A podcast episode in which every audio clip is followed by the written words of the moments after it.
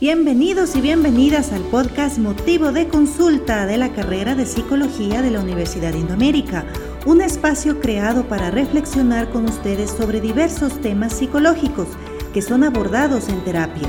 Estos temas serán desarrollados a través de entrevistas con expertos y expertas en la materia.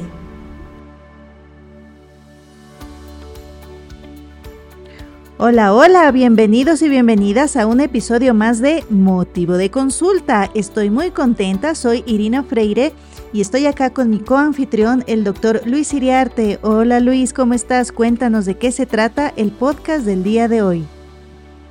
Hola Irina, también estoy muy contento porque el día de hoy vamos a tratar un tema relacionado con la psicología educativa. El tema de este episodio es ¿por qué mi hijo no aprende?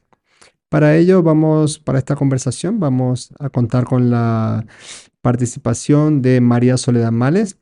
Voy a presentar a Soledad y comenzamos a conversar. Eh, María Soledad Males es licenciada en Ciencias de la Educación, mención Psicología Educativa y Orientación por la Universidad Central de Ecuador. Es magíster en Tratamiento de Dificultades de Aprendizaje, igualmente por la Universidad Central de Ecuador y actualmente está cursando el doctorado en Ciencias de Educación en la Universidad de Santander de México. Asimismo, Sole es docente a tiempo completo en la carrera. Entonces, parece que podemos empezar con la primera pregunta. Eh, muchísimas gracias, Sole, por haber aceptado esta invitación. Una primera pregunta que me surge en relación a este tema es, ¿cuáles son los motivos de consulta más frecuentes respecto del aprendizaje escolar de los niños. Bien, muchas gracias por la invitación. Y es una pregunta muy importante, el motivo de consulta por la cual o las, eh, los motivos de consulta por las cuales los padres de familia se encuentran preocupados por sus hijos, generalmente eh, se relacionan con conductas que no están acordes a la disciplina del salón de clase. Por ejemplo, el niño o la niña no están presentando una conducta adecuada al entorno o mucha distracción, por ejemplo. Ah, también bajas calificaciones, el bajo rendimiento es uno de los, eh, elementos que más se repiten. Y a veces también el, la, presentación de ciertas conductas que ya van orientándose mm, más que al conflicto en el salón de clase, también fuera de clase. Ok, gracias. Gracias Sole, gracias por estar acá, por compartir con nosotros tu experiencia también como psicóloga educativa. Y respecto a este tema de, de estos motivos de consulta, ¿no? Porque habemos muchos muchas madres, muchos padres que estamos preocupados, pero a veces también eh, nosotros como padres no estamos totalmente conscientes de la responsabilidad que es el aprendizaje de nuestros hijos y creemos que solamente los maestros y las maestras tienen esa responsabilidad. Acláranos un poquito dentro de la psicología educativa y dentro de los problemas de aprendizaje, ¿cuál es la responsabilidad que tiene todo el entorno familiar también? Bien, de acuerdo a una clasificación que establece el Ministerio de Educación, tenemos, eh, y bueno, pues también parte de, las teorías de quiénes son los implicados en la educación de los niños, niñas y adolescentes, es la llamada comunidad educativa, es decir, los estudiantes en sí, los padres de familia, los docentes, también están las autoridades de las instituciones educativas y también el personal administrativo y de servicio porque todos están implicados en el, en el trabajo o en el día a día de, de, lo que es la educación. Hay algunos autores que agregan que la comunidad educativa también conforma la comunidad circundante a la institución.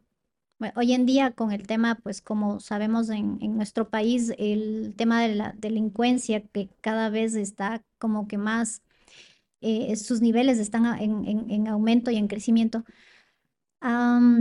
es importante la comunidad circundante a la institución, porque dependiendo de la seguridad que brinda la comunidad, también eh, la institución se siente respaldada por esa comunidad y viceversa. La institución respalda a la comunidad con la seguridad que presenta la institución educativa. Entonces, prácticamente estos son los actores. Desde el individuo que está aprendiendo hasta las personas que están encargadas eh, de, su crianza y aquellas que están involucradas en el, lugar donde se educan los menores de edad. Muy interesante, Sole. Eh, esta pregunta que te voy a hacer me ha pasado porque también soy psicólogo, pero mm, a veces eh, los padres o los niños y las niñas se preguntan por qué el profesional tiene que saber sobre mi vida, por qué me hace estas preguntas que pueden ser íntimas. ¿Por qué crees que eso sucede? O sea, yo te podría dar respuesta, pero quiero escuchar tu punto de vista al respecto de por qué el psicólogo pregunta cosas que para los niños, niñas, adolescentes y los padres pueden ser como preguntas íntimas. Bien, los problemas en el aprendizaje o las dificultades en el rendimiento académico no necesariamente tienen que, ver con un tema del profesor. Muchas veces se habla del tema de la motivación, que es eh, bastante estudiado y sigue siendo pues, un objeto de estudio importante dentro del aprendizaje. Pero lo que de fuera no se ve es que la motivación es un tema no solo que parte del sujeto, sino también del ambiente y viceversa, del ambiente y también del sujeto. Podemos tener en la institución, en la institución todos los, eh, todos los elementos estimulantes y todas las eh, prácticas adecuadas, y sin embargo, si tenemos un niño que no ha comido, no importa si este niño presenta pues un nivel eh, económico donde no tienen nada que comer. Puede ser un niño de una, de una familia que tiene mucho, pues muchas posibilidades de, tenerlo todo, eh, por así llamarlo. Y sin embargo, pues no tener la atención ni de sus padres, ni siquiera de quienes están a cargo del niño, que pueden ser los empleados de sus padres. Entonces este niño, esta niña puede haber llegado sin alimentarse y eso pues no es igual a un niño que pues se alimenta bien, que desayuna bien podemos tener este, un niño que de pronto presenció en la mañana una discusión de sus padres y pues la escuela tener todo, los profesores estar formados en las mejores instituciones del mundo, que este niño no se siente motivado desde, desde su ser interior, no está motivado porque tuvieron eh, una discusión sus padres. Y puedo, y puedo mencionar una serie de situaciones que pueden desencadenar pues una falta de motivación desde la persona en el aprendizaje. O puede ser al revés. El niño puede tener todos los elementos para aprender, estar muy motivado desde, desde dentro, pero es fuera el contexto eh, el que puede estar perjudicando ese aprendizaje, no motivando al, niño a aprender. Entonces, eh, aquí juegan un montón de elementos que pues cada caso tiene eh, que ser analizado y ahí va lo que me decías, Luisito. Y porque tenemos que saber las intimidades por eso mismo. Tenemos que saber si los niños duermen, por ejemplo, a la mitad de, la, de, papá y mamá. Eso indica muchísimo. cuando era estudiante yo cuestionaba y decía, pero ¿qué tiene que ver eso? Y claro, en la experiencia me voy dando cuenta que un niño que está durmiendo en la mitad de papá y mamá no tiene su propio espacio. Y al no tener su propio espacio, cuando va al jardín, bueno, a lo que llamábamos antes jardín, hoy la inicial, el niño eh, va a buscar a la profesora o al niño, tienden, ¿no? A buscar a la profesora o al niño o a la niña que ya presenta ciertas conductas em, agresivas, por ejemplo.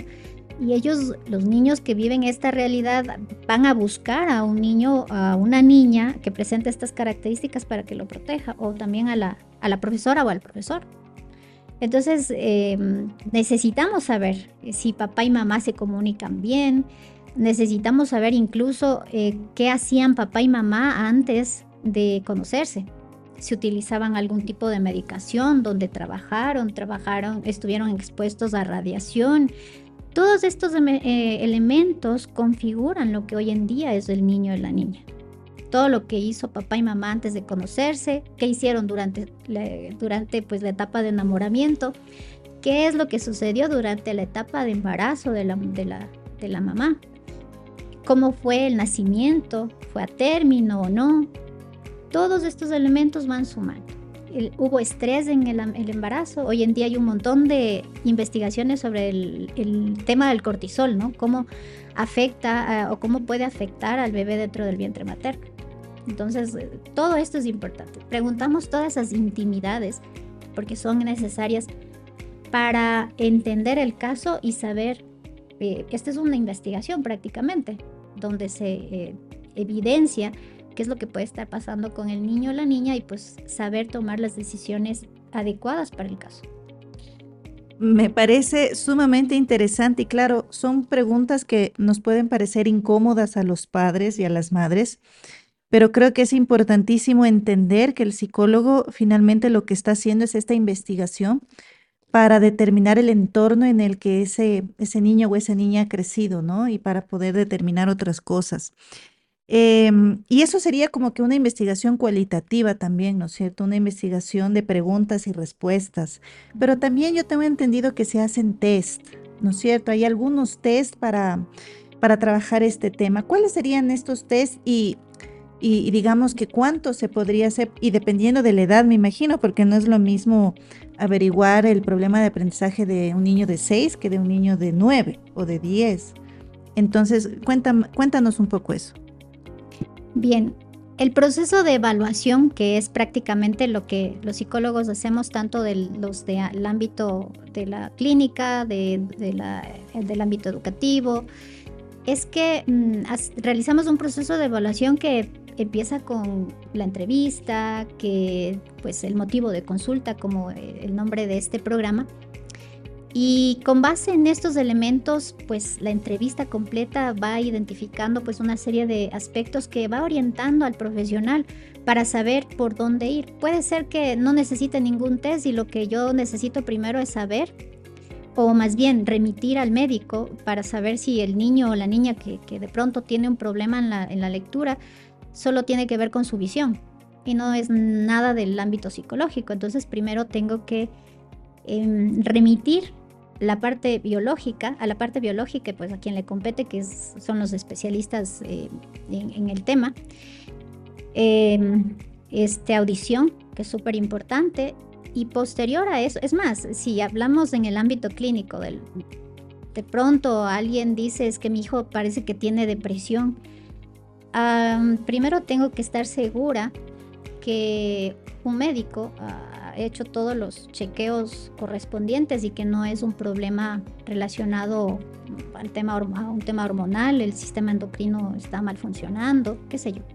Entonces, primero descartamos lo biológico para entrar a lo psicológico. Y dentro de lo psicológico, después de todo ese proceso, eh, identifico cuáles son los instrumentos que debo utilizar para eh, corroborar que la hipótesis que tengo respecto al caso es, tal. Y sí, hay diversos, hay para la parte afectiva, para el aprendizaje. dentro del aprendizaje, pues eh, depende de las edades, para evaluar el CI. Es decir, hay una serie de instrumentos, una cantidad enorme, incluso para, para identificar este, la calidad de vida, el clima escolar, algunos instrumentos que son estandarizados y otros que son, pues, este, validados por expertos, pero no estandarizados. En fin, hay tantos instrumentos como dificultades podemos encontrar. Muy bien, Sole. Eh, pienso que podemos ir resumiendo los puntos que comentaste. Me parece que este tema da para conversar eh, bastante en bastantes ocasiones porque es verdad que el rendimiento académico, no solamente los problemas que uno encuentra en, el ámbito de los rendimientos académicos, no solamente se relacionan con las notas, sino también con una serie de factores como tú bien señalas. Pienso que podemos resumir las ideas claves que comentaste de la siguiente manera. Primero, que los motivos de consulta en casos de niños, niñas y adolescentes pueden relacionarse con problemas del aula, rendimiento académico, como decía hace un rato, conflicto fuera del aula. Pero un punto importante que dijiste es, eh, esto se relaciona con la historia de los niños, niñas y adolescentes, o sea, con el potencial paciente. Por lo tanto, eh, ok, se aloja, se acoge, se escucha ese, ese, malestar que puede tener el niño, la niña y adolescente con respecto a la escuela, pero no hay que quedarse con eso. Hay que poder determinar cómo hay algo tal vez de la dinámica familiar, como dijiste, cómo hay algo de eh, el cuidado, la atención que tiene el niño, la niña o el adolescente, que puede estar influyendo para que el rendimiento académico esté bajo, por ejemplo. También me parece muy interesante lo que comentaste de la comunidad educativa, ya que uno, claro, hay ciertos padres que tal vez podrían llamarse irresponsables. Dicen, no, que la, la escuela le enseñe todo. Yo ya estoy pagando la escuela, que ellos se encarguen de eso. Pero como tú bien señalas, la comunidad educativa incluye a todos los miembros de la institución educativa, a los padres e incluso a los mismos niños y niñas.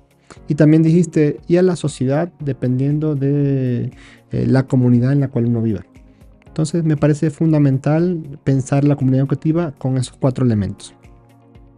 Y también eh, decías que eh, no se trata de solicitar información únicamente para que la persona quiera conocer el chisme o lo que sea de, de la historia de la familia, sino directamente se pregunta información que puede ser considerada íntima, puede ser considerada personal, pero justamente para eh, poder identificar cómo esa dinámica familiar, cómo esa situación está influyendo en la vida de la persona.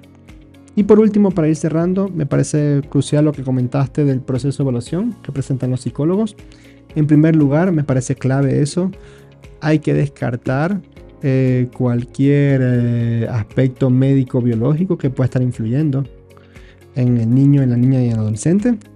Y luego, ah, por medio de entrevistas y por medio de instrumentos estandarizados o proyectivos, que se pueda evaluar eh, cuál es la problemática, cuál es el origen de esta situación. Entonces me parece muy interesante todo este tema y pienso que podemos seguir conversando en otra ocasión. Muchísimas gracias, Sole. Así es, te agradecemos mucho María Soledad que nos hayas acompañado en este episodio del podcast. Creo que es un tema muy interesante que debemos seguir analizando y estudiando. Y con ustedes pues nos encontramos en una próxima oportunidad en un nuevo episodio de Motivo de Consulta. Hasta pronto.